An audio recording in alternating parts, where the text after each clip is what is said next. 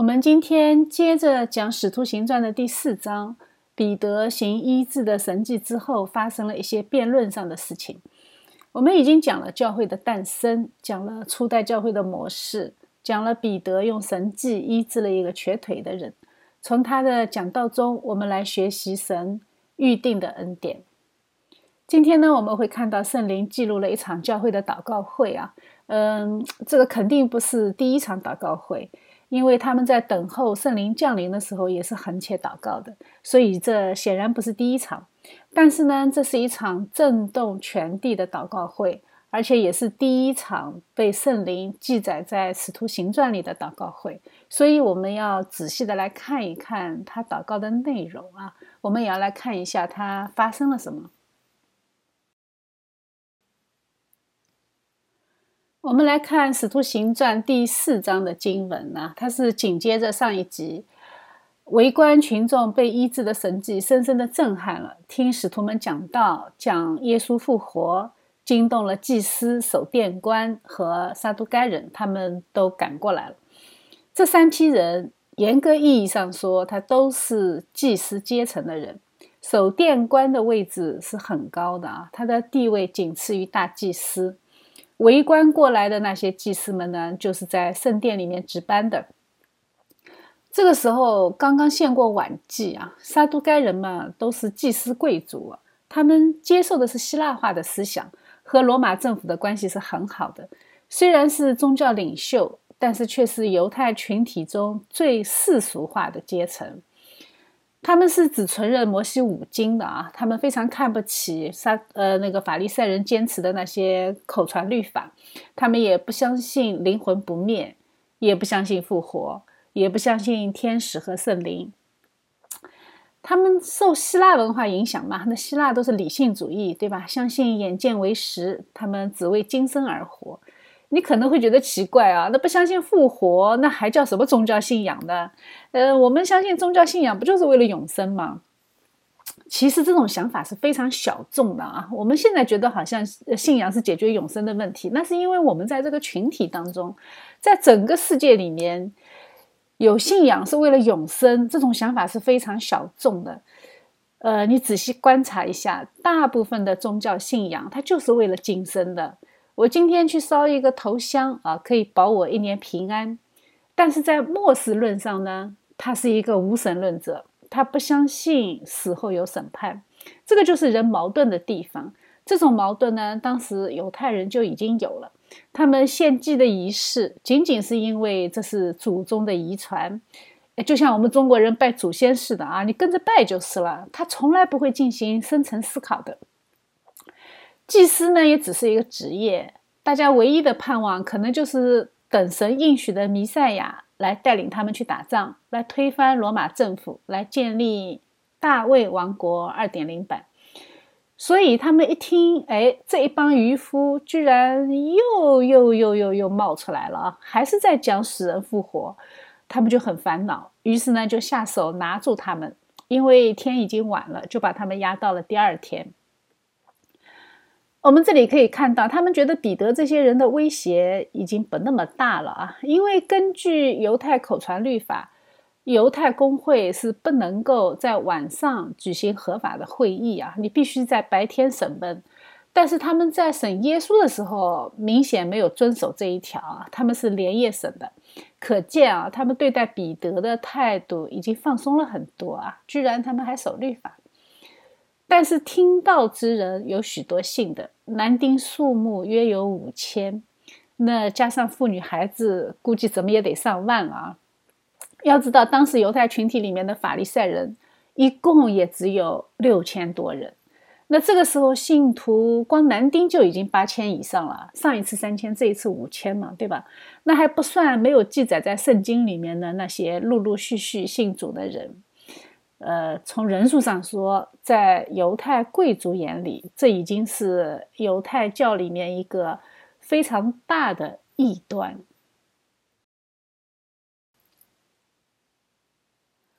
前面呢，刚刚说到使徒们得到了众民的喜爱，这一下马上就遇到了反对的力量。神的工作在哪里，反对的势力也会聚集在哪里，这是很正常的啊。一个施工，如果他遇到很多人反对，基本上你就知道你是走在对的道路上。呃，如果哪一天我的视频呃突然之间点击量轻松的就几万、几十万的时候，呃，你们就要开始怀疑我是不是走偏了。因为主耶稣说过，人都说你们好的时候，你们就有祸了。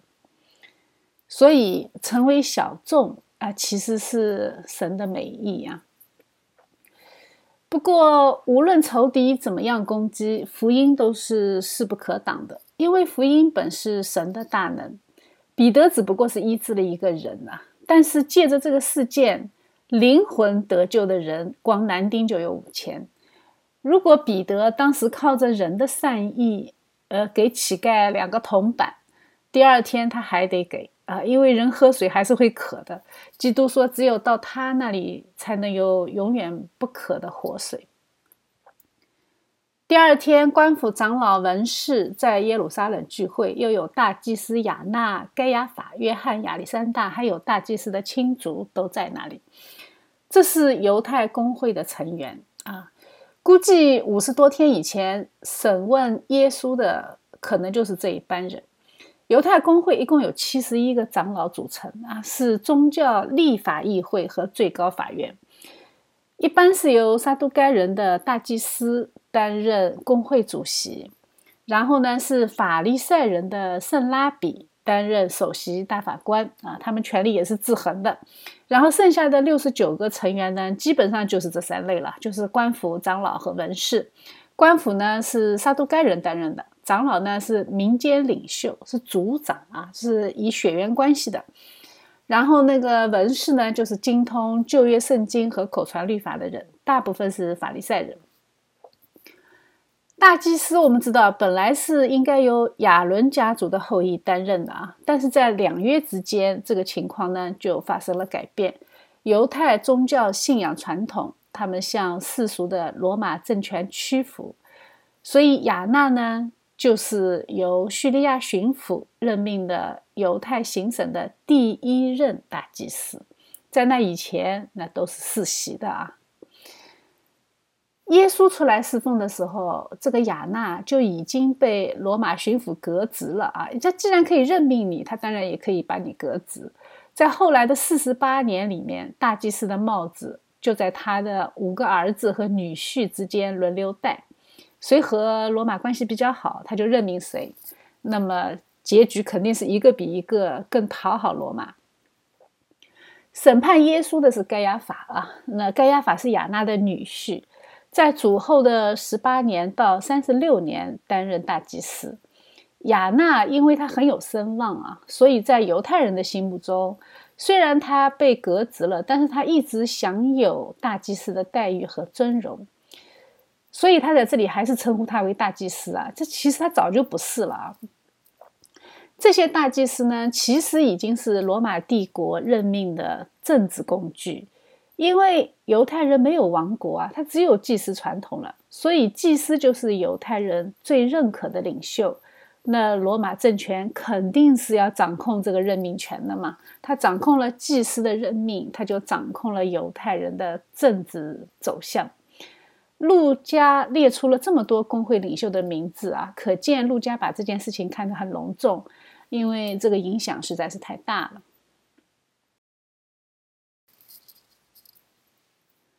工会让使徒站在当中，问你们用什么能力，奉谁的名做这事呢？哎，这个就很明显是明知故问嘛。他们肯定是听说了事情的经过，才召开这么隆重的大会。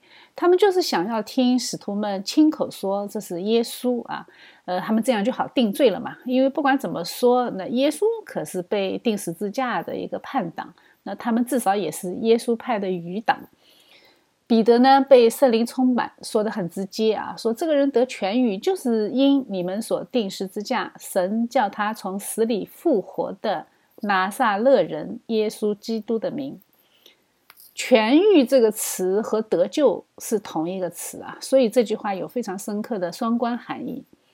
彼得这里呢再一次被圣灵充满，由此可见，圣灵充满是可以很多次的啊，被圣灵重生那只有一次。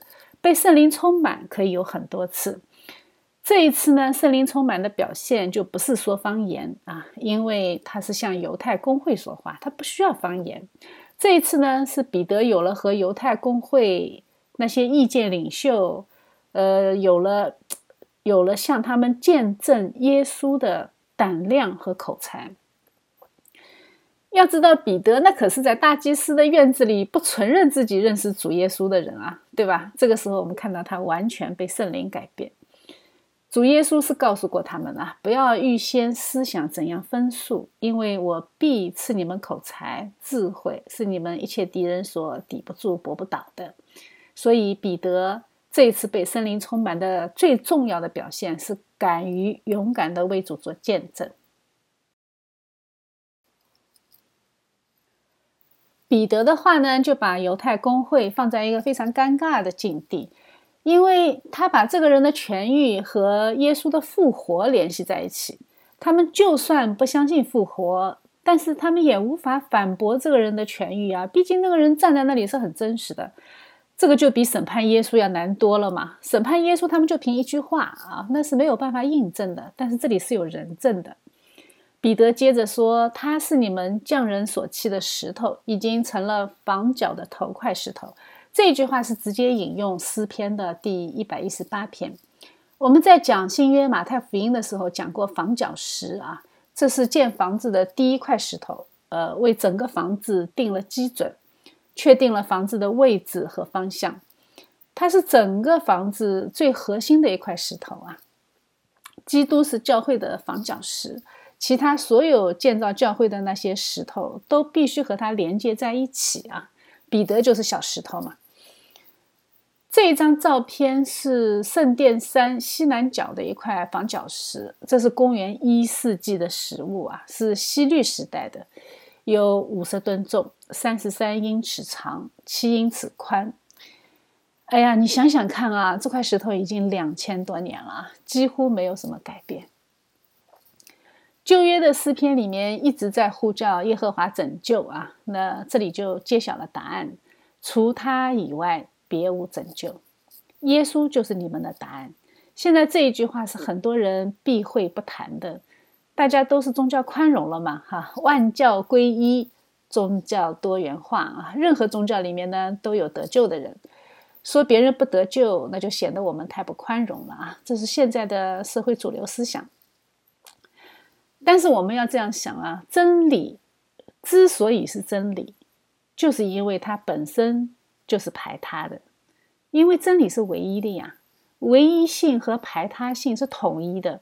如果你觉得基督教不应该排他，就说明你不是相信基督的，你是一个泛神论者。这些泛神论基督徒，从表面上看，他高举的所谓的博爱、善行和道德，但是呢，这些都是出于肉体的，因为他们遗弃了唯一的真神，所以他们所行出来的博爱和善行，甚至道德，都不可能是出于神。这是逻辑题啊！人如果想上天堂，他必须要通过神规定的方法，你不能够借着宗教道德，你也不能够乘火箭去上天啊，这个都不能让你上天堂。我们必须要经过耶稣基督这个从天而降的天梯。我们打一个比方啊，你如果想来我家，你怎么来？还不是得我告诉你怎么走嘛，对吧？那你上天堂的方法，居然你自己来规定，你这是喝多了吧，对吧？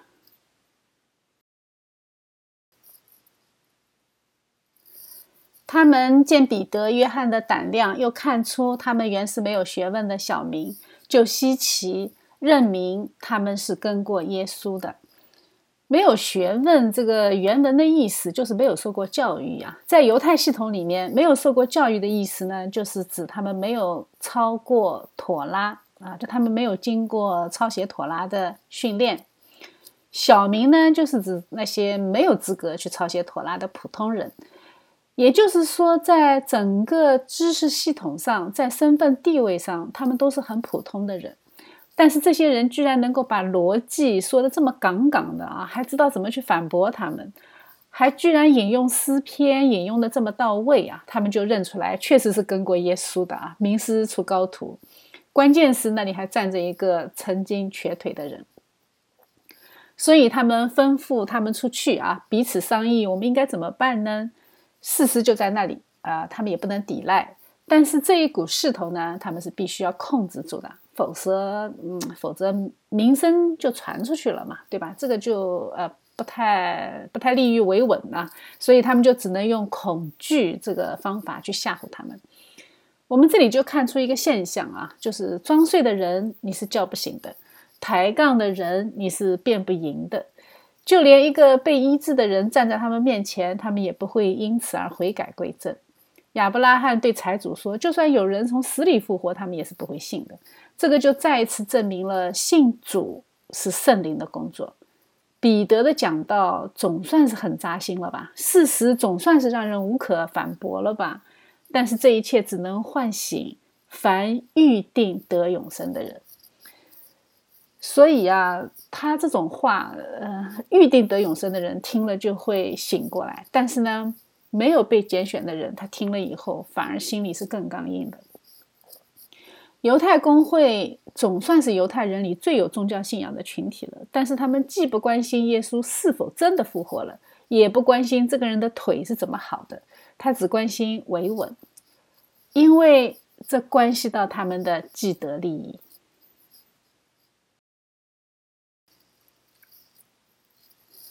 接下去的三节经文，它让我们看到三个非常重要的原则。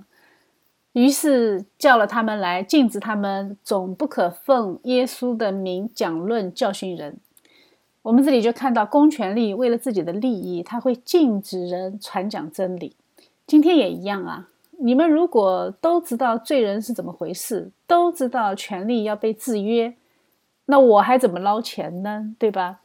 犹太公会自认为是神的代言人，他其实也只不过是人的组织。为什么？因为这个时候大祭司已经不是神说了算了，是罗马政府任命的，这是妥妥的公权力啊，对吧？当然，虽然最后当然是神允许他这么操作的啊，没有神的允许，没有人可以去做大祭司。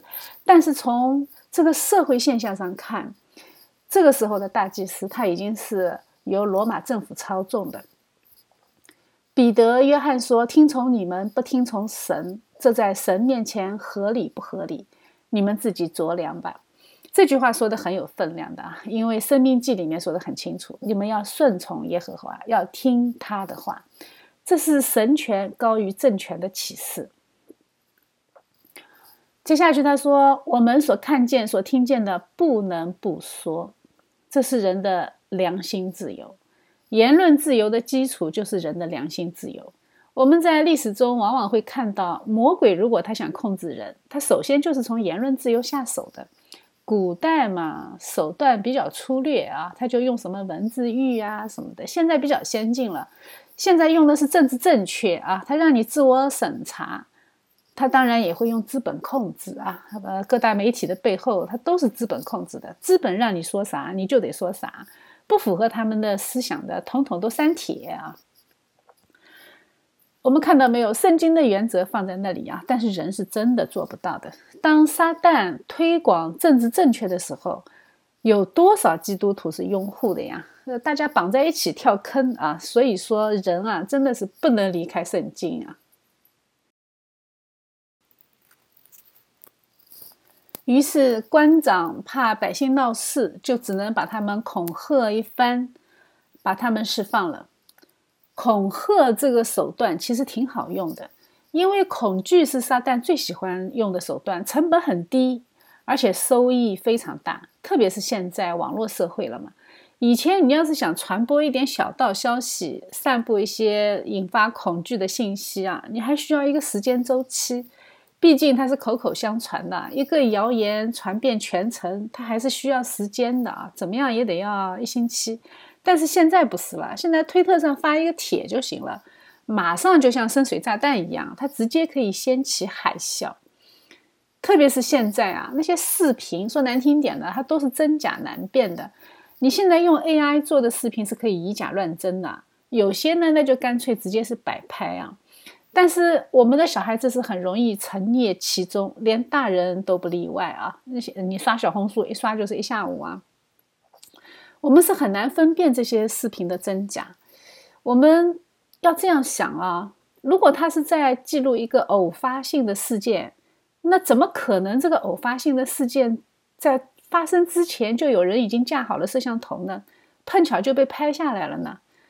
呃，你为什么可以确认它不是一个监控摄像头呢？因为它这个镜头是会左右摇动的，是跟着人走的，甚至谁说话，它镜头就切换到谁那里。谁家的摄像头这么高级啊？那太明显了啊！嗯，但是还是有很多人转发，相信是真的啊。其实有点常识嘛，哎，大家都是很好分辨的。但是失去信仰的人什么都有，他就是没有常识啊。啊，好在很多呃当时的围观群众。还是很有常识的啊，呃，当时的那些围观群众明明看到使徒们行了那么多的神迹啊，至少这个瘫了四十多年的人，他确实是被医治好了，他们就归荣耀于神。哎，所以看到没有，有常识很重要啊，只有敬畏神的人，他才能有常识，有常识你就能战胜恐惧。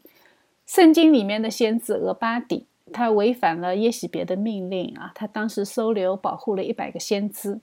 如果他不敬畏神，他是没有勇气做这个事情的。所以，战胜恐吓、战胜恐惧，最好的勇气是来自于你敬畏那个最高的权利，敬畏上帝。彼得和约翰被释放之后，就到自己会众那里，并且把祭司长和长老说的话告诉他们。祭司长是宗教领袖，长老呢是民间领袖。这两拨人的意见基本上可以概括成犹太社会主流思想。这两股势力其实现在已经出现了分裂啊，因为民间是相信事实的，觉得这个瘸子确实是被医好了。祭司长呢，就坚持这是异端，在宗教上不能忍。我们看到没有？当神的救赎一旦展开，人潮就会自动的被分成两边，这种张力它就出来了。在一个无神论大一统的世界里呢，这种张力是不存在的啊。他们有的是其他问题。这是圣经记载的教会的第一次被逼迫。使徒们都被抓起来了啊，抓起来的原因呢，居然是因为他行了神迹，做了好事。当教会受到环境逼迫的时候，他就引发了教会的一个非常重要的祷告会。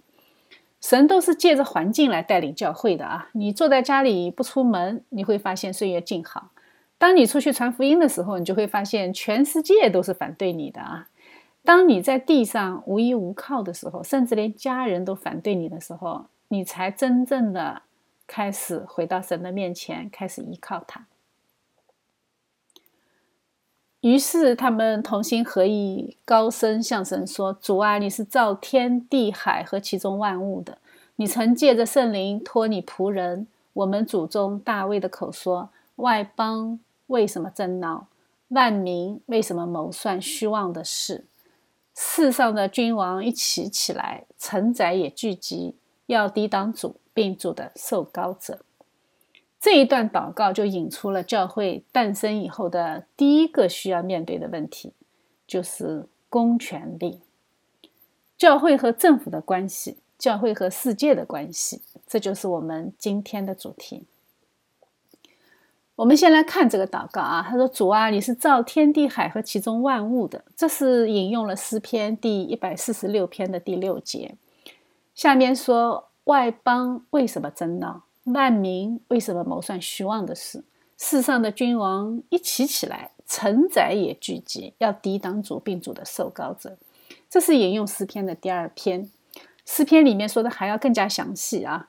万邦和万民，他们的目的是什么？要挣开他们的捆绑，脱去他们的绳索。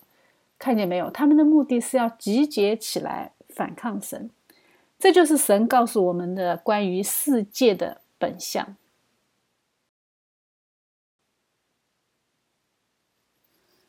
接下去呢是圣经真理的应用部分啊，他们把诗篇里面的神的话结合他们面对的世俗环境进行了分析啊。他说：西律和本丢比拉多外邦人和以色列民果然在这城里聚集。要攻打你所高的圣仆耶稣。这里说的很清楚啊，希律王和本丢比拉多，一个是犹太王，一个是罗马巡抚，一个代表着国家权力，一个代表着民族啊，就是后面所说的外邦人和以色列民，他们都在这里聚集，要攻打和反对耶稣。接下去的重点是成就你手和你一直所预定必有的事。我们如果上一节课不先处理预定的教义，我们今天就不能够理解这一句话。虽然外邦和犹太人都那么坏，他们都逼迫基督徒，但是这是神预定的。目的是什么呢？我们不知道啊。但是我们相信神的旨意是好的，目的是要成就神的旨意。神是没有必要向我们汇报他的计划和他的实施手段。但是在他主宰的历史中，你是否相信神的美意？这是考验我们的信仰的。使徒们相信预定啊，相信他们面对的环境是神的旨意，这就引出了两个结论。第一个呢，是他们一定会胜利的，因为这是神的旨意嘛。第二呢，是神会保守他们胜利的，因为这是出于神的。只要出于神，他一定是成功的。在神没有失败的事情啊。这样你才可能会有勇敢和无畏，因为能力是从神来的，所以公权力怎么样恐吓都没有用。所以他们紧接着说：“他们恐吓我们，现在求主鉴察，一面叫你仆人放胆量讲你的道。”这就是勇敢啊！没有对神旨意的确定，那他们分分钟就会怀疑自己是否走在神的心意中。他们就会想：“哎呀，我们传讲神的道。”结果一说就被工会审判了。既然我们遇到了这么大的困难，就说明走这条路不是神祝福的嘛，所以我们要换一条路，对不对？现在有多少人是用这种逻辑，用顺利不顺利来判断这个事情是不是符合神的心意的呢？呃，他们也有自己的逻辑了。他们的逻辑就是因为神是战无不胜的，所以出于神的，他一定就会顺利。如果不顺利，就说明神没有祝福我。哎，这是他自己的逻辑啊。但是我们要知道，这种逻辑呢，它是人本主义的。使徒们做的才是神本主义。神的旨意是预定的，所以我们不管顺利不顺利，我们都要走这条路。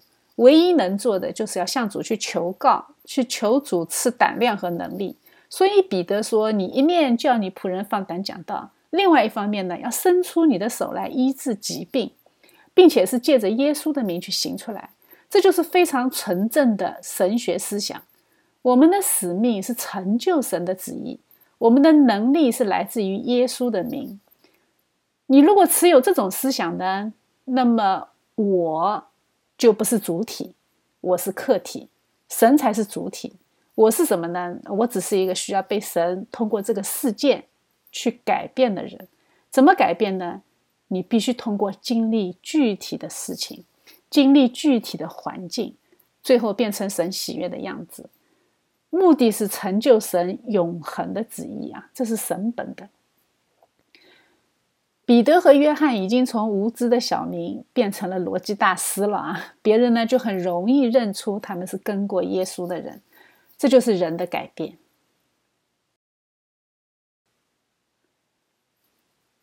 我们从这里学到一个功课啊，一个大有能力的祷告，不是为自己求米求粮啊，而是求神的旨意成就。基督也告诉我们要先求他的国，他的义啊。我们这个世界之所以存在，是有神明确的旨意的，只是这个旨意呢，我们自己往往不知道。有人在我的频道下留言啊，问神为什么要造人？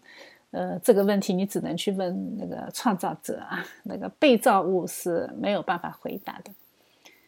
这个很简单呐，这就好比你是一个原始人啊，你在森林里捡到一只手表，你把它炖了煮了也不能吃啊，你也不知道它是做什么用的，你只能去问那个制造手表的人，或者说它的拥有者。你买一个产品，必须要有产品说明书啊，必须是那个生产制造商告诉你怎么用。但是人是很奇怪的动物嘛，作为被造物啊，但是老是去为造物主操心啊，或者老是想问那些只有造物主才能回答的问题，这就是罪人的典型表现啊。动物从来不会犯这种错误啊，动物可听话。我们只有在优先秩序上先摆正位置，我们的存在都是基于神的旨意，神的意、神的国是我存在的前提条件。你只有这样，我们才能发自内心的去想知道神的心意，并且从神那里去得着能力来传福音，而且是为了福音的目的，我们向神求能力、求智慧、求勇气，也求信心，因为这个都是为福音使命服务的嘛。如果你活着和神的旨意一毛钱关系都没有，那你想想看，你的祷告神为什么要答应？神帮你治病，帮你发财，然后呢？然后你病好了，你依然去吃喝自己的罪吗？这是不符合常识的。如果这个世界有一个唯一的神，那么你的生命就绝对不是关于你自己。这是逻辑题啊，只是罪人不明白啊。这里面的逻辑深意，大家可以仔细去想一想。如果这个世界真的有唯一的神，那说明什么？说明你是被造物。你既然是被造的，那你被造出来的这个目的，是不是关于你自己？这是不可能的嘛，对不对？呃，这就好比你造了一个机器人去打扫卫生，啊，这个机器人突然开始觉得要寻找人生意义了，开始尝试着去做厨师，你会怎么办？你会觉得这个机器人它程序乱了，对吧？它必须要回厂重来啊，否则你就你就麻烦大了啊！它会把垃圾放你锅里让你吃的。所以，一个门神喜悦的祷告，它必须是从神出发，到神的旨意成就结束。我们祷告的目的呢，是寻求神的心意，是顺服神的旨旨意啊，呃，并且要求神去引领我们，按照他的旨意来行事为人，照这样的心意去生活。那么我们需要什么，神都是会加添给我们，智慧、能力、勇气、信心，它都是从神来的啊。我们人类自己是没有这些品质的，人是什么？呃，人是又傻又懒又蠢啊，又是一个天生的怀疑主义者。我们没有一样品质，没有一样优秀的品质是从神而来的。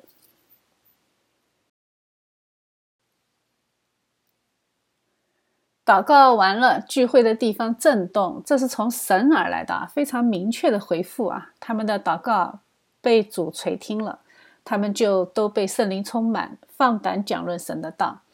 这个时候呢，圣灵借着祷告充满了会众的心。被圣灵充满的最直接的表现形式，他们就是开始战胜恐惧，放胆讲论神的道。门徒在五旬节第一次被圣灵充满，彼得在公会辩论的时候呢，第二次被圣灵充满。这里在祷告会的时候，门徒第三次被圣灵充满。圣灵不断的兼顾他们，带领他们啊去传讲神的道。所以圣灵虽然是以说方言的恩赐开始的。但是他最终的目的是传讲神的道，方言是有目的的啊，方言本身不是目的，它是手段。方言的目的是为了传讲神的话语，而且他们是专心向神，把自己看得不重要啊，这个才是最主要的信息。从人本主义转向了神本主义，他们对神是一心一意的，把自己的私人用品都拿出来让大家公用。这个就是圣灵充满的结果。他们不是用这种方式来换取圣灵充满。使徒大有能力见证主耶稣的复活，众人也都蒙了大恩。主耶稣复活以后是向他的门徒显现的，但是看见归看见啊，那个敢不敢说出来那是另外一回事了。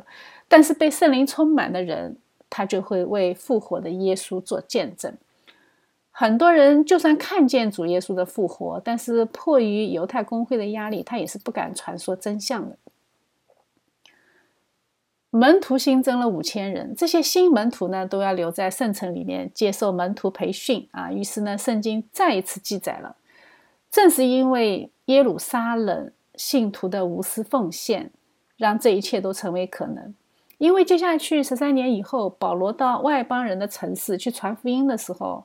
这些人，他们可以饮水思源啊，知道他们得着福音的最早获得的帮助是从耶路撒冷的圣徒而来的，所以后来很多教会都凑钱帮补在耶路撒冷的教会。这个传统其实从这个时候就已经开始了。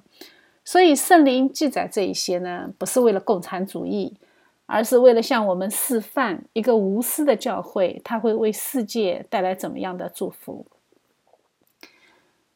这里还有一句话很特别啊，说内中没有一个缺乏的。这句话就直接打脸犹太人，因为摩西曾经在《生命记》里面说：“你们如果真的听从神的话，遵循我吩咐你们的一切命令，你们中间就没有穷人了。”但是事实证明，一千五百年来，犹太人根本就没有做到。他们居然还有瘸腿的人在圣殿的门口乞讨，但是在基督的国里，他们做到了啊！虽然不富，但是大家呢也都不缺。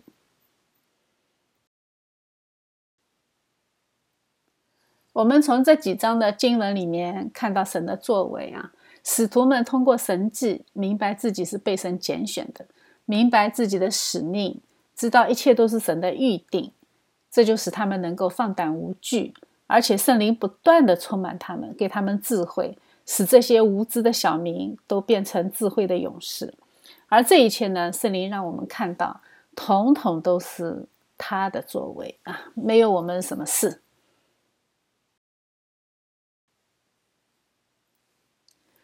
接下去呢，有一个非常重要的人物出场了啊，有一个利未人，生在塞浦路斯，名叫约瑟，使徒称他为巴拿巴。巴拿巴翻出来就是劝慰子的意思啊，他有田地也卖了，把价银拿来放在使徒的脚前。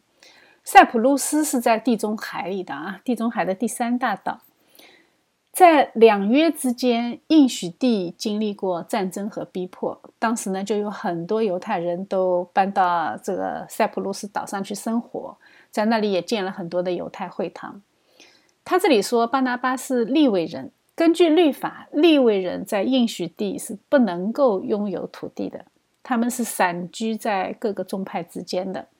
但是在两约之间，这一切都已经发生了改变，因为应许地被希腊征服，被罗马征服，呃，中间还闹了一场革命，后来被镇压啊。到了新约时代呢，应许地已经住了很多很多的外邦人，所以这条法律就已经不再适用了。为什么？因为这里已经不是。应许地已经不再是犹太人的地了啊，是罗马的地啊，只不过是犹太社区自治啊，所以犹太人他没有办法再去制定自己的世俗法律，他只能制定宗教法律，他不能制定世俗法律啊，所以世俗法律是是听罗马的啊，所以这个时候呢，利未人约瑟可能就在耶路撒冷附近拥有了土地，他就把这块地拿出来卖了，把钱财交给使徒们分配。约瑟呢，因为为人忠厚善良，所以被人称为巴拿巴啊，就是劝慰子，很会安慰人的意思。由此可见啊，安慰人你是需要付代价的，不是光嘴甜啊，你是要有实际行动的，要舍弃家产，要慷慨大方，也要包容人的软弱，用实际行动去劝勉和陪伴。圣经后来记载了马可就是因为吃不起苦嘛，在宣教的半路上跑了。后来保罗宣教就不想带上马可，但是巴拿巴呢就一路陪伴着马可，带着他啊。后来马可的生命也被翻转，呃，他后来被神大大的使用，写了马可福音。这就是品格的影响力。他就是在这一场的祷告会中被圣灵充满，所以。巴拿巴开始了他一生敬虔而又无怨无悔的信仰生活。当然了，如果有信仰的榜样出来的时候，那撒旦就开始往里面撒败子了嘛。我们下一节课你就能看到仇敌是怎么样通过模仿、通过掺沙子来破坏使徒们的施工。这是我们下一节课的内容。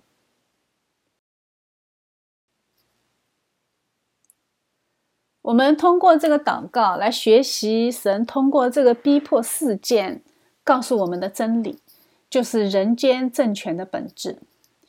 在初代教会时期，我们看到有三级政府啊，一个是犹太的自治领袖以色列公会，还有犹太地分封的王希律，还有帝国的行政最高阶层罗马政府。这三种政治实体本质上它都是人的组织。你可能会说以色列公会不是啊，他们是信仰组织，对吧？其实不是啊，因为我们前面说过了，他们大祭司都已经是罗马政府任命的啊，所以他们就是人的组织。真正的信仰组织应该是遵循神的方法，是神定秩序啊，不是人为的选择。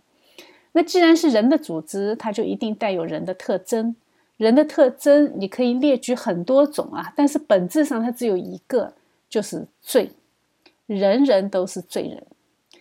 我们看到的什么自私、小气、嫉妒、贪婪啊，那都是罪的派生形式。罪人的组织呢，他就一定是反抗上帝的。所以，如果没有臣服在上帝之下，他就一定是上帝的仇敌。最后，罪人组织起来的那些团体呢，就一定会反过来来碾压罪人。这是人自己无法逃脱的命运啊！你看看历史上的王朝变更，你就知道了。每隔几百年，他一定要再来一次革命的啊，循环往复，没有尽头。那很多人就会得出一个结论呐：罪人政府不好，我们要反对他。这个就是重洗派的论点呐。重洗派的荒谬呢，我们前面已经探讨过了。他们的逻辑简单而又肤浅，所以按照这个逻辑去做事呢，他就一定会荒腔走板呐，最后自己左脚绊右脚，摔个狗啃泥啊！因为他们忘记了，他们自己也是罪人。所以，我们今天呢，就借着这个祷告来探讨一下政府论啊。我们教会呢，如何处理和政府的关系？这是很重要的一个方面。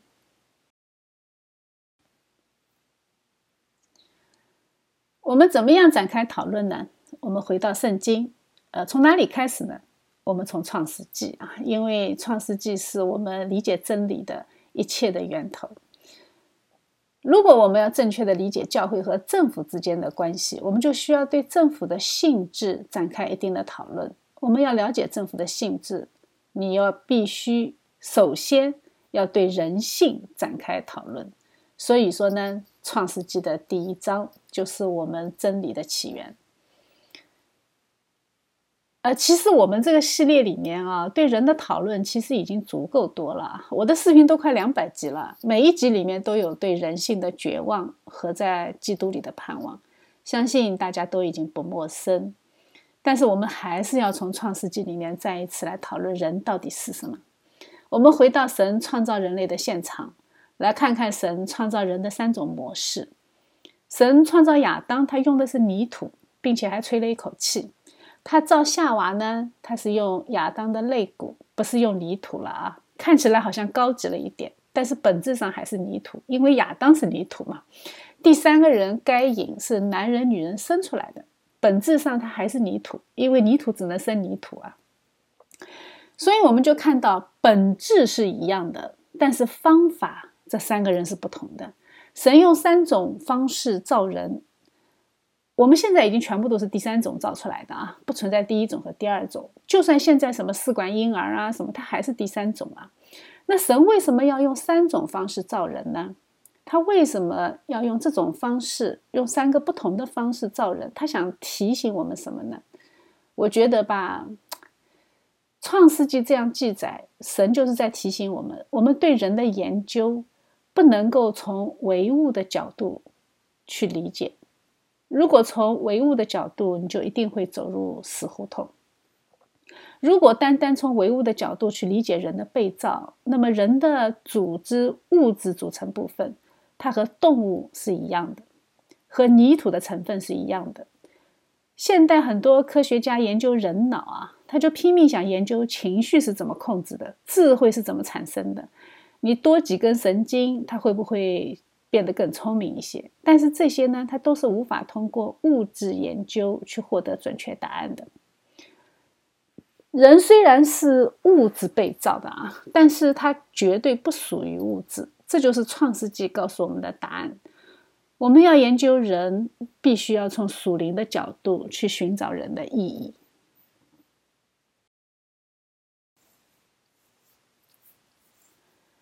创世纪告诉我们，所有人类都是从同一个人那里出来的，就连夏娃都不例外。这简直就太绝了啊！只要你是被生出来的，不是孙悟空，不是从石头里面蹦出来的，你如果有爹有妈，那你就一定是有机的，和全人类都联系在一起的。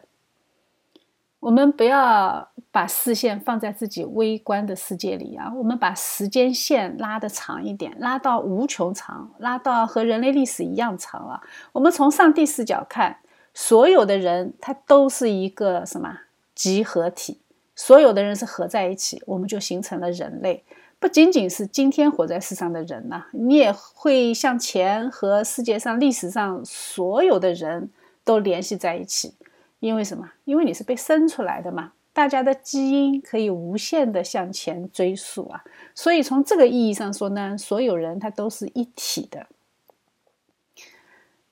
这样呢，我们就能解释啊，为什么我们的人内心这么渴望大一统，以为大一统问题就解决了，大英雄都是想征服天下的，对吧？凯撒、亚历山大、拿破仑啊，都是出于这种心态。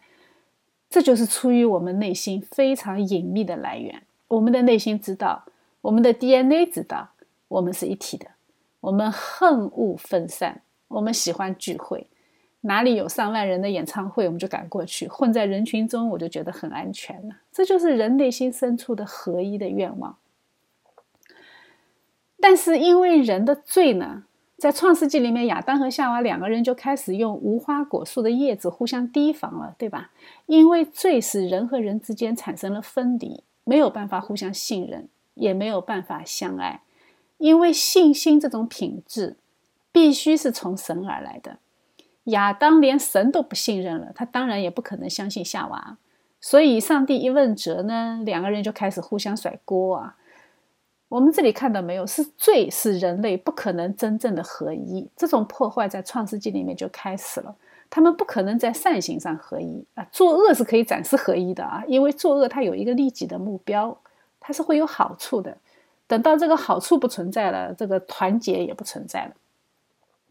神为了阻止罪人团结作恶，他就将人分散，制造了语言障碍，这就使国家的分散和人类相连。这两个概念之间产生了矛盾，在政治上大一统永远不可能实现，但是人的内心呢，又是真的是很渴望大一统。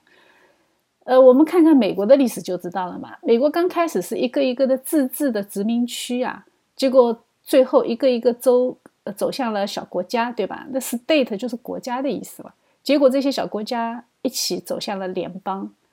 后来居然还整了个联合国啊！这个就是人的基因使然，因为人他从骨子里面，神创造我们，他就是一体的。人类试图用团结和联合的方法来解决暴力纷争，但是这仅仅是人的一厢情愿，因为产生暴力和纷争的原因不是表面上的利益纷争，而是因为深层次的人的罪性。人的罪产生出各种各样的自私和贪婪，这种利益纷争，它就一定会产生暴力、厮杀、战争、掠夺。只要有罪，暴力永远不会停止。所以，如果要完成将人合一的任务，回到神创造我们人的本相，我们首先要除掉罪。这个罪后来被谁除掉了？被基督啊，所以在基督里，我们才能真正的做到合一；在天国里，我们就真正的合一。但是在地上呢，神要在时间里面去拣选他的名，所以他就必须要先解决一个问题——罪的问题。在耶稣基督按照神预定的时间进入人类历史之前，为了限制罪的能力。上帝在人类社会中引入了政府，所以政府是神设立的啊。无政府主义是不符合神的心意的。在大洪水之前，神没有设立政府啊，神由着人自己玩啊，结果人类就把自己给玩死了，引来了大洪水的审判。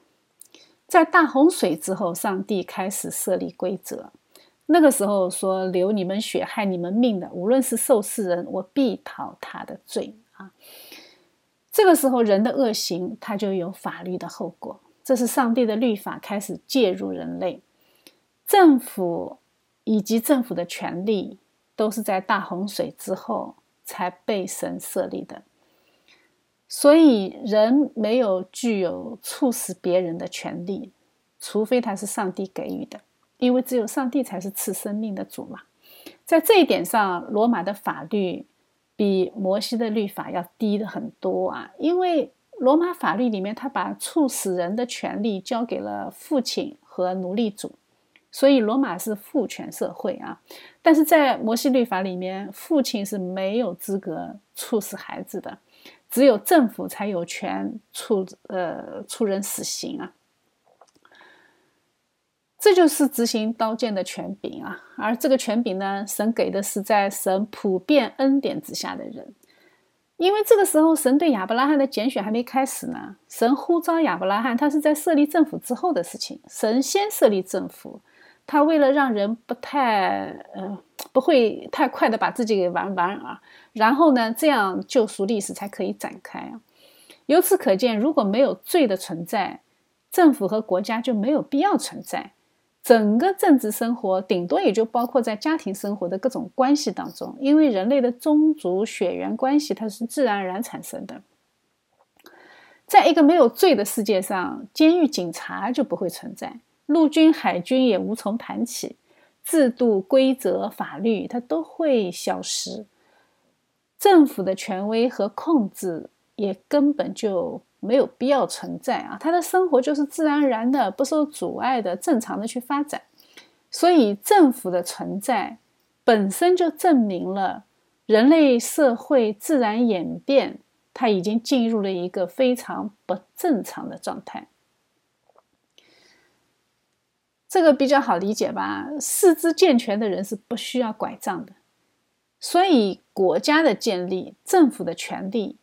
保障人民生活安全的这一切秩序，它其实都是不自然产生的。它既然是不自然的，那就是我们的本性深处要反抗的。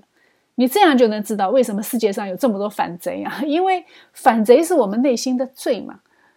但是同时你要知道，正是因为这种强加在人类社会之上的公权力，它是不自然的，所以。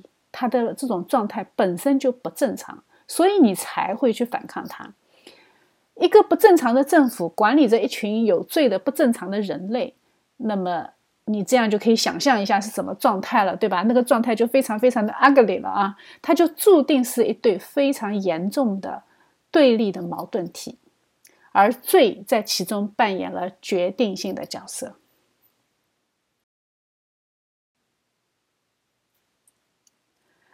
这一对矛盾呢，它就造成了一个非常普遍的人类现象，就是掌权者会可怕的滥权，但是呢，百姓又不断的反叛，这是人类社会的主要基调，也是在基督教世界中历时历代以来权威和自由之战的根源。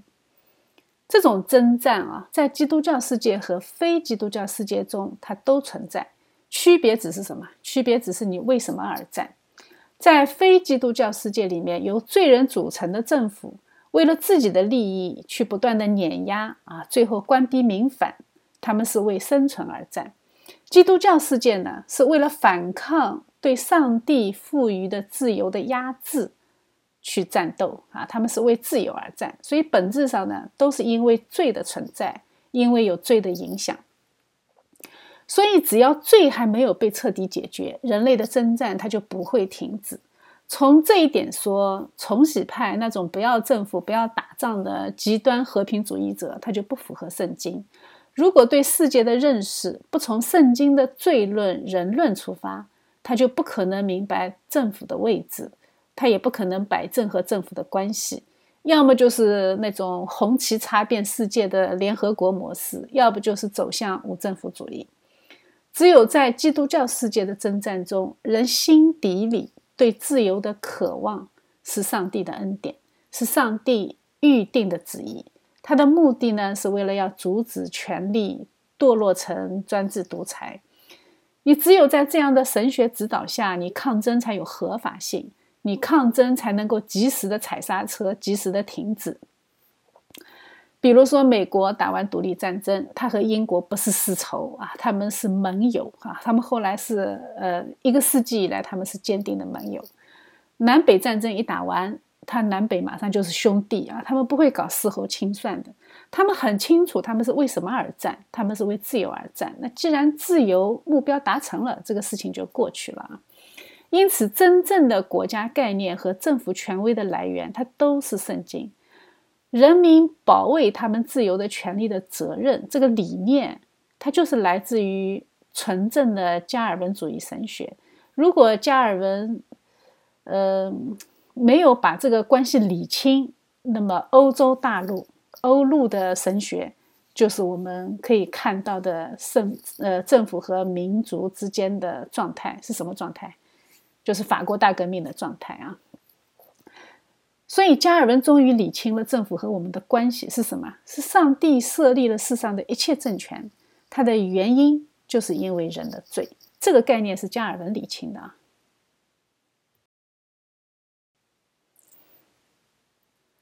我们通过这一系列的分析啊，我们就得出一个结论：政府是必要的恶。为什么？因为人的罪。我们人类它本身就是一个统一体啊，它是从同一个人而来的，自然而然的血缘宗族。所以，我们每个人心里面，他对合一，他都有渴望。但是，因为罪的存在呢，又要把我们撕裂开啊，把我们不断的人和人之间失去信任，互相攻伐。所以。合一和分裂，这就是永恒不变的主题。我们中国人也有一句话：“九分必合，九合必分。”啊，这就是表现出来的一个自然现象。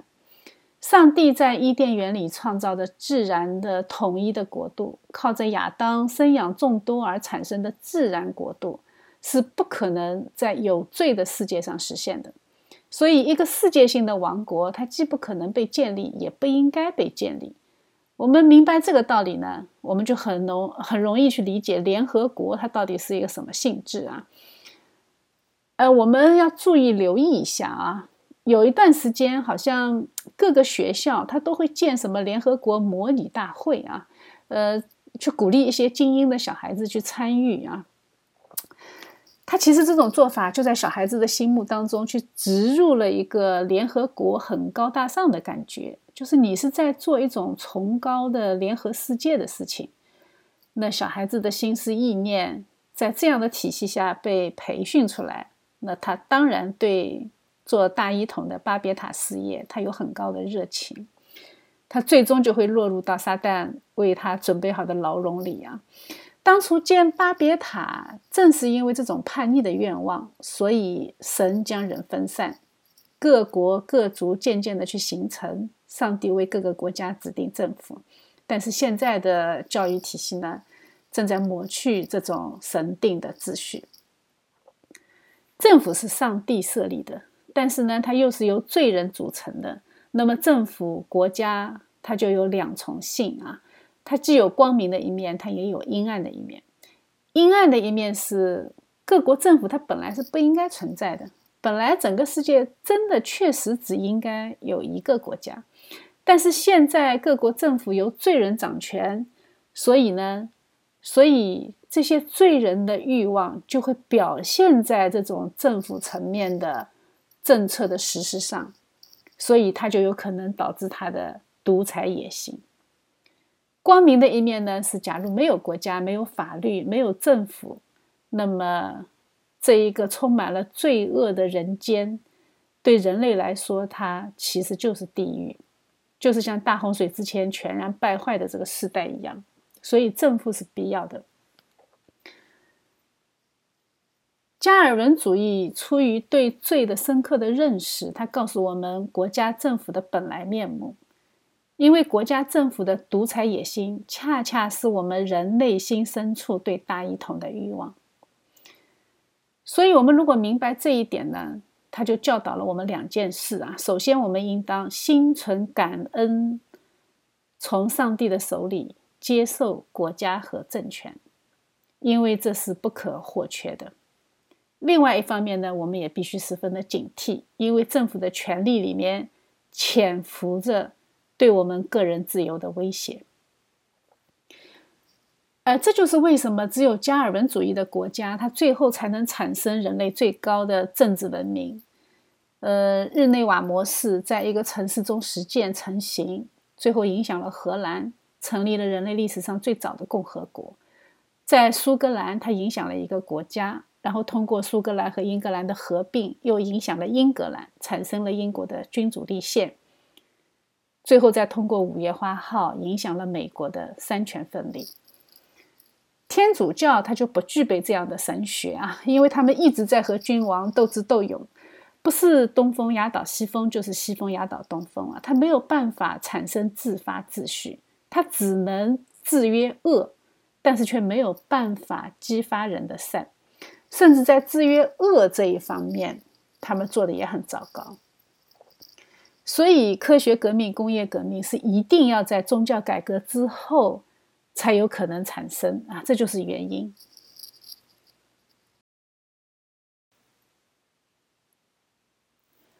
我们现在已经理清了两个观念啊，就政府的存在是因为罪的原因。第二呢，是世界上的一切政府的权利单单来自上帝的主权，这就带出了两种态度啊。我们既要顺服，但是又要警醒，要为了上帝赐予的自由来反抗。那我们怎么样处理这两者的关系呢？我们就再花一点点的时间来探讨一下。圣经说，列国的王靠我掌权。使徒也宣告，世上的权柄都是神所命的，所以抗拒掌权的，就是抗拒神的命。使徒说这句话的时候，是他们在遭遇巨大逼迫的时候，所以他非常的耐人寻味啊。在这样的困难当中，他们依然按照神的旨意去传讲真理。政府是上帝普遍恩典的工具，它的目的是赏善罚恶啊。而且圣经也说得很清楚，连波斯王居鲁士都是他的仆人啊。魔鬼是很喜欢激动人心，去挑战上帝设立的秩序啊。他最喜欢攻击的目标就是上帝的创造，所以他喜欢让这个社会产生男女颠倒的那种认知。魔鬼呢，也喜欢阻挠上帝的计划，比如说他会去在旷野里面诱惑耶稣啊，让他去成为什么？成为地上万国的王啊！你只要拜我，我把地上万国的荣华都给你。他就喜欢阻挠上帝的计划，而且他还喜欢模糊上帝的公义呀。比如说，他会说基督教是充满了仇恨啊，所以基督教的圣经呢要被禁止。魔鬼也喜欢窃夺上帝的荣耀啊，比如说他会去激动人心，让他们骄傲到以为自己是神。上帝设立了政府的权利，将人的生杀大权交给了政府，通过这些器皿的作用来抗衡罪，来维护公义。所以，在这个领域，也是魔鬼最喜欢去做工的地方。为什么？因为他又有生杀大权，对吧？然后呢，然后它可以让人骄傲，它可以抹杀神的公义啊。所以，我们一定要明白。无论怎么样的国家和政府形式，它都是在上帝的恩典之下掌权和运作的。因为你只有这样理解，你只有相信这些权利是从上帝而来的，那么司法它才具有神圣性。否则，你为什么要去尊重司法呢？这就很好理解了，对吧？而且这种顺服呢，它没有消灭我们的尊严和良心，因为我是听上帝的。上帝对我说：“你要顺服，我就会恭敬的去低下我的头。但是呢，但是我不会出卖我的个人尊严，我也不会出卖我的良心。你这样就能理解为什么前段时间，呃，因为美国人下跪的事情弄得沸沸扬扬，对吧？美国人只跪上帝，不跪政府。但是后来呢，后来居然民主党带领他们去跪黑人啊，这个就很不能理喻了，对吧？”今天的经文里面，使徒给我们提供了一个非常完美的样本，就是在什么时候需要反抗，用什么样的方式去反抗。当政府不顺从上帝的时候，当政府在阻挠神话语的时候，基督徒有神圣抵抗权。但是这种抵抗呢，它不是用武器，它是用信心。我们相信福音是超越凯撒的，我们是用圣灵的宝剑去征战。圣灵的宝剑就是神的话。初代教会他没有用刀剑去反抗啊，他没有走奋锐党路线，而是放胆传讲神的道。那如果罗马政府不让讲怎么办呢？那顺从神不顺从人是应当的。如果坚持讲有后果怎么办呢？那就去承担后果喽。就像今天的彼得那样，被他们抓起来喽。我们要活得像一个天国子民的样子啊！我们要活出那种超越性。现在的信徒呢，往往会陷入两个极端的：要么极端惧怕，啥都不敢讲啊，用罗马书做盾牌啊，要顺服掌权者，屁都不敢放啊，去做一个暗暗的地下基督徒啊。有些呢，要么极端愤怒啊，要拿起刀枪去革命。当我们被暴君统治的时候，我们需要做的是悔改。你手无寸铁，你怎么去打仗？用武力获得的政权，它也会被别人用武力夺走，就像马加比革命，神给我们看到的那样。天国的子民最容易落入的试探，就是建立地上的天国。这个是把神的国给降维了啊，把它降格了。新耶路撒冷是从天而降的，不是靠我们用刀剑在地上建立起来的。所以。如果以后有人来骗你去建立地上天国的时候，你千万不要上当啊！时代论最喜欢宣传这个理念，我们千万不要上当。真正的最有力量的反抗，它就是福音。福音是神的大能。初代教会在这么大的逼迫中传福音，传着传着，最后罗马帝国就被神翻转。这个不是靠打仗打出来的啊！罗马帝国是怎么翻转的？是神。让君士坦丁大帝看到了十字架，这是神的工作，不是人的作为啊！时候一到，一切都会被福音改变。因为什么？因为如果时间不到的话，如果人民的基础没有被福音翻转，那你光征服一个皇帝你是没有用的，你上去的是另外一个皇帝啊！掌握政府权力的，他依然是一批外邦人。依然是一批外邦哲学下的罪人，所以这个王国它是不会有什么大的改变的。那你为什么还要搭上成千上万条人命呢？最活生生的例子就是法国大革命嘛，对吧？这个和英国的光荣革命它就是完全不同的走向。英国的光荣革命它为什么能够光荣呢？它为什么能够不流血呢？就是因为底层民众他已经被新教的理念、被圣经深深的改变。但是法国大革命没有啊？法国为什么会这个样子？法国为什么会走大革命啊？你们可以去仔细的去研究一下啊。这是完全不同的两个走向，也有两个完全不同的结局。没有神的人啊，他们的革命真的就只是革命而已啊，就是革别人的命，结果自己的命后来也被革了啊。对于那些已经是基督教的国家呢？我们真的需要非常非常的警醒祷告，要放胆传讲，不要失去阵地啊！今天的民主平安，那都是先被流血换来的，不要傻乎乎的被政客去欺骗啊！更不要用选票把那些不符合圣经价值观的政客选进政府啊！仅仅是因为他的政策符合我们的个人利益，你就把他选进去啊？呃，这个是不对的啊！因为个人利益是暂时的，自由一旦失去。那是永远的。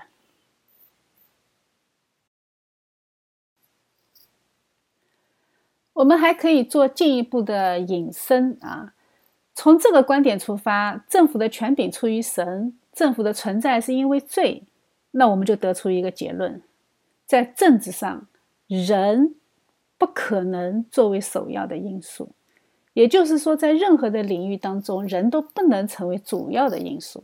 政府的存在不是为了人的福利，否则我们就只不过是在人需要的时候把上帝拉过来帮忙啊！上帝还是在为我们打工。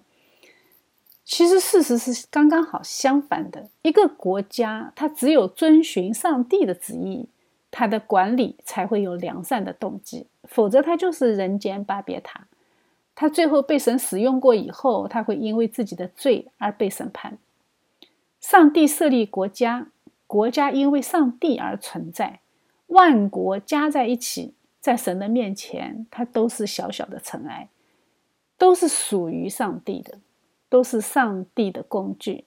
这个概念非常重要啊，因为它可以帮助我们避免两种非常错误的极端。第一种极端呢，就是把人当成政府的目标啊，政府的存在，它的目的是什么？目的是为了人的福利，是为了讨好人，是为了取悦人，最后会落入人本主义。西方现在的福利社会，它就是这个走向。因为一旦政府随从人的意思，那么最高宪法就随时可以按照人的意思去修改。当一个国家的宪法不再是体现神的本性法，那么限制人的自由，它只是一个时间问题。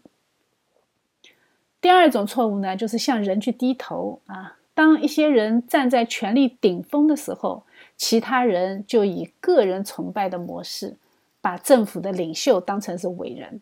这种错误是很可怕的，因为当人开始向坐在政府高位的人去低头的时候，那么奴役也是时间问题。只有在基督教的文明下，人因为顺服上帝而去服从政府，但是也是因为顺服上帝而不向政府低头，你这样才能产生张力，才能产生平衡。你才能够完成对政府的制约，这种政治智慧啊，在其他任何政体里面你都不可能发生。我们的祖先在他们的时代和别人签了一个社会合约啊，社会契约，那凭什么对我今天有约束力呢？因为我们的上帝他是立约的上帝，所以我才要遵守我的祖先和别人订立的契约。这个才是他们的政治逻辑啊！但是在人格上呢，我不向任何人弯腰啊，因为没有我的同意，任何人不能治理我，因为治理人的权利不可能来自于人啊，所以他必须是神定秩序。我们这样就能够理解，为什么只有在基督教的文明下，人才可以活得像一个人。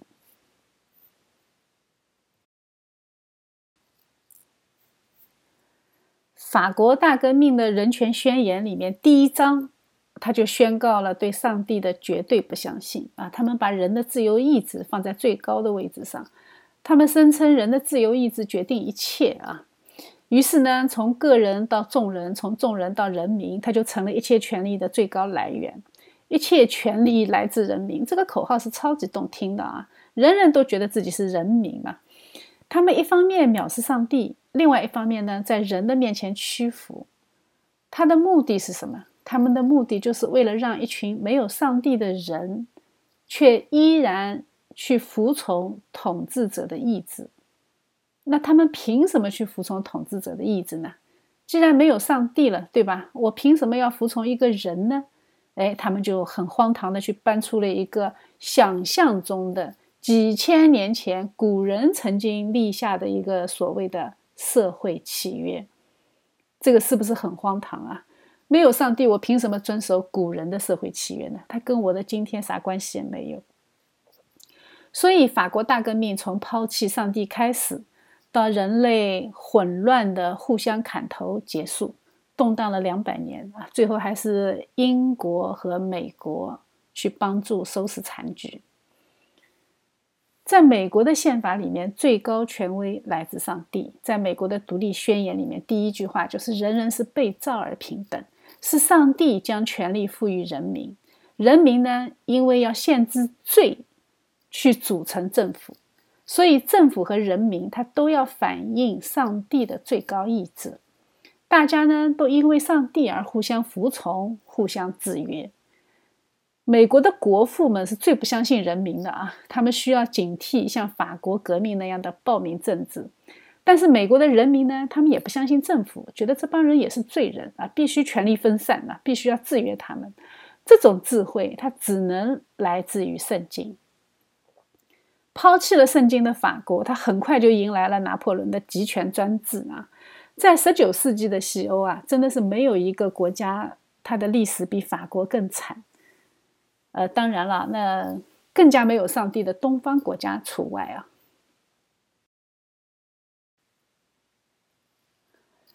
政府的主要作用是掌握生杀大权。根据使徒的见证，政府是配剑的啊，它不是空空的配剑。这个剑有三层意思啊，一个是它是公义之剑，是用来对罪犯实施惩罚的。第二呢，它是战争之剑，它是用来保卫国家利益、保卫国家权力和荣誉啊。呃，对内呢，它是维护秩序之剑，它是平息内部的叛乱。在一个国家里啊，一方面社会中的各个有机部分在各个层面上是各自的独立的发展的，但是另外一方面呢，在他们之上有一个政府的机械力量把他们联合在一起。所有的摩擦和冲突都是由这个张力引起的，因为政府它是机械权威嘛，它是管理嘛，它是管理的话，它管理的主要倾向是什么？管理的主要倾向就是掌控一切，他要让一切都在他的掌控之下。他的这种掌控欲，他就一定会侵犯人民的各个生活层面，他要把他们这个各个生活层面机械的把它安排，把它控制在一起啊。比如说，它会产生计划经济啊，计划经济的背后的底层逻辑，它就是想要控制人的一切，方便它的管理，这是政府的本能啊。但是是，但是人类社会它又是由罪人组成的啊，罪人最最讨厌的就是被控制啊，所以呢，整个社会呢，它又是总是想方设法要摆脱政府的权威控制，因为人心是自由的，是多样的，是复杂的，是不可控制的啊。你想计划我每天吃多少肉啊？这怎么可能呢？对吧？那么，怎么样既尊重上帝设立的政权，又保障上帝赋予人的自由呢？这个两者之间必须要有一个规则来调整他们相互的关系。这种调整呢，不能靠执政者啊，因为执政者他有那种控制一切的欲望，所以呢，他就必须要靠什么？靠法律。哎，这个就是加尔文神学。竭力强调的啊，所以我们也就发现，只有坚持加尔文神学的国家，他创立了宪法。这种宪法没有在罗马天主教的国家产生，也没有在路德宗的国家里出现，它只在加尔文主义的各个国家里面被建立起来。它这里的概念底层的逻辑，就是上帝在两个不同的范畴里面将主权都给予了人。一方面呢是机械范畴上的国家权威，另外一方面呢是有机范畴上的社会各个层面的权利。在这两个范畴之内，他们都有各自的主权，但是在他们的之上，都有上帝的主权。这个就是加尔文神学的逻辑啊！正是因为他这种神学，才产生了现代政治文明的宪法。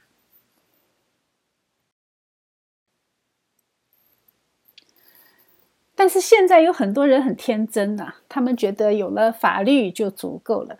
其实不是的啊！如果有了法律就足够了，那你还是太小看罪人了。我们可以来推演一下啊：当一个国家政府它排除了上帝，它会导致一个什么样的后果？首先，它要从法律的层面去排除上帝，因为宪法是神圣意志的体现。宪法之所以是最高法，不是因为你说它是最高法，也不是我们大家都同意它是最高法，而是因为它代表上帝的永恒的旨意，是根据圣经启示来的。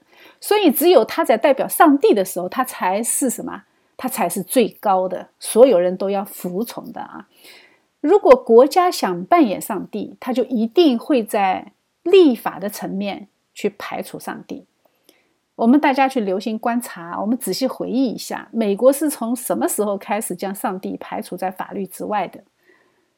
当人心目中上帝这个超然的权威消失了，那他们怎么去定义对错呢？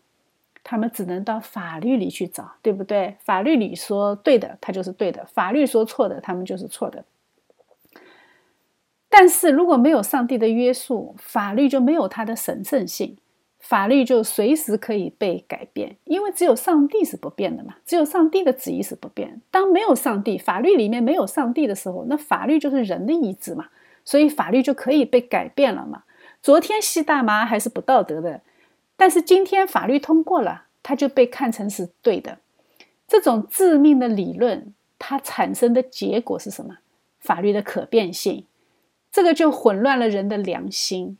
它就使对错成为相对的，成为法律规定的。成为用人的头脑来衡量的，甚至是用选票来博弈的。这样就会导致什么？导致人失去对政治的热情。为什么？因为这个政治已经不存在了，美德已经不存在了，对不对？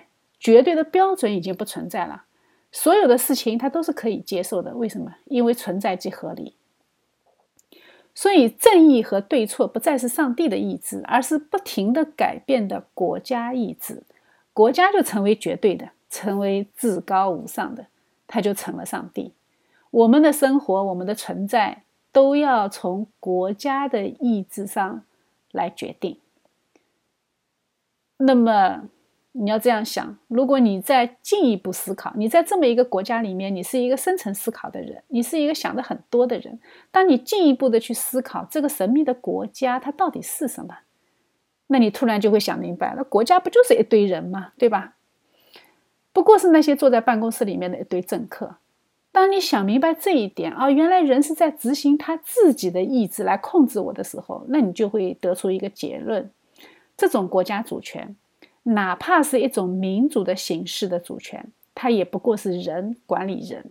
这种管理人永远不可能对国家上升到一种来自良心上的顺服。既然不可能顺服，那么其他的情绪就不存在了嘛？比如说爱国，对吧？我凭什么来爱你呢？你不就是一堆政客吗？那么美德也不存在了，美德、正义那都是相对的，都是法律规定的，对不对？那绝对的标准不存在了，那么我对美德、对美德的向往也就不存在了，对正义的渴望也不存在了。国家和我也没有啥关系啊，只不过是收了我的税，帮我干点事儿啊。美国从立法的层面上离开上帝，到现在演变到现在，美国的年轻人根本就不爱美国。他们甚至产生了自恨文化，他们恨自己的国家，恨自己是白人，他们没有国家认同。那没有国家认同，最后会导致开放边境，表现大爱无疆啊！这个当然就很正常。为什么？因为这个国家和我没有关系嘛。这种情况它不可能持续的嘛。当社会混乱到一定程度的时候，拿破仑就一定会粉墨登场。国家被推翻，它就是一个必然的现象。你到底是被自己的国家，呃，被自己的人民推翻，还是被被其他的国家推翻而已呀？这只是这个区别，但是它一定会被推翻。就像法国大革命那样啊，在混乱秩序下，集权会广受欢迎，奴役就会成为最终的解决方案。当社会被奴役，没有从神而来的神迹。那么这一群没有武器的人民，他要想对抗国家机器，他的胜算几乎是零。所以，当人开始听从政府，不听从上帝，最终他一定会被暴君奴役，这只是时间问题啊！我们可以这样推演一下。所以，圣经通过教会的第二次讲道所受到的逼迫。圣灵借着彼得的口说：“听从神还是听从人？你们自己酌量吧。”在《使徒行传》第五章，彼得又说：“顺从神，不顺从人是应当的。”这就已经给我们答案了。我们需要推演这么一大圈，但是圣经直接给出答案。彼得对公权力这么说的时候，表面上看他好像是用神权在对抗世俗权力一样，但是在事实上呢，他也是。对公权力劝他们：你们不要自己挖自己的坟墓，因为和上帝对着干，他就是给自己挖坟墓。我们通过这样的推演就知道，国家是一定会被推翻的。如果你离开上帝，区别只是用什么形式，在什么时候被谁推翻而已啊。呃，我们不相信，可以看一看罗马帝国，它可以屹立上千年。但是西朝鲜呢，每隔两百年就推倒重来，有神和没有神，它的区别其实还是挺大的。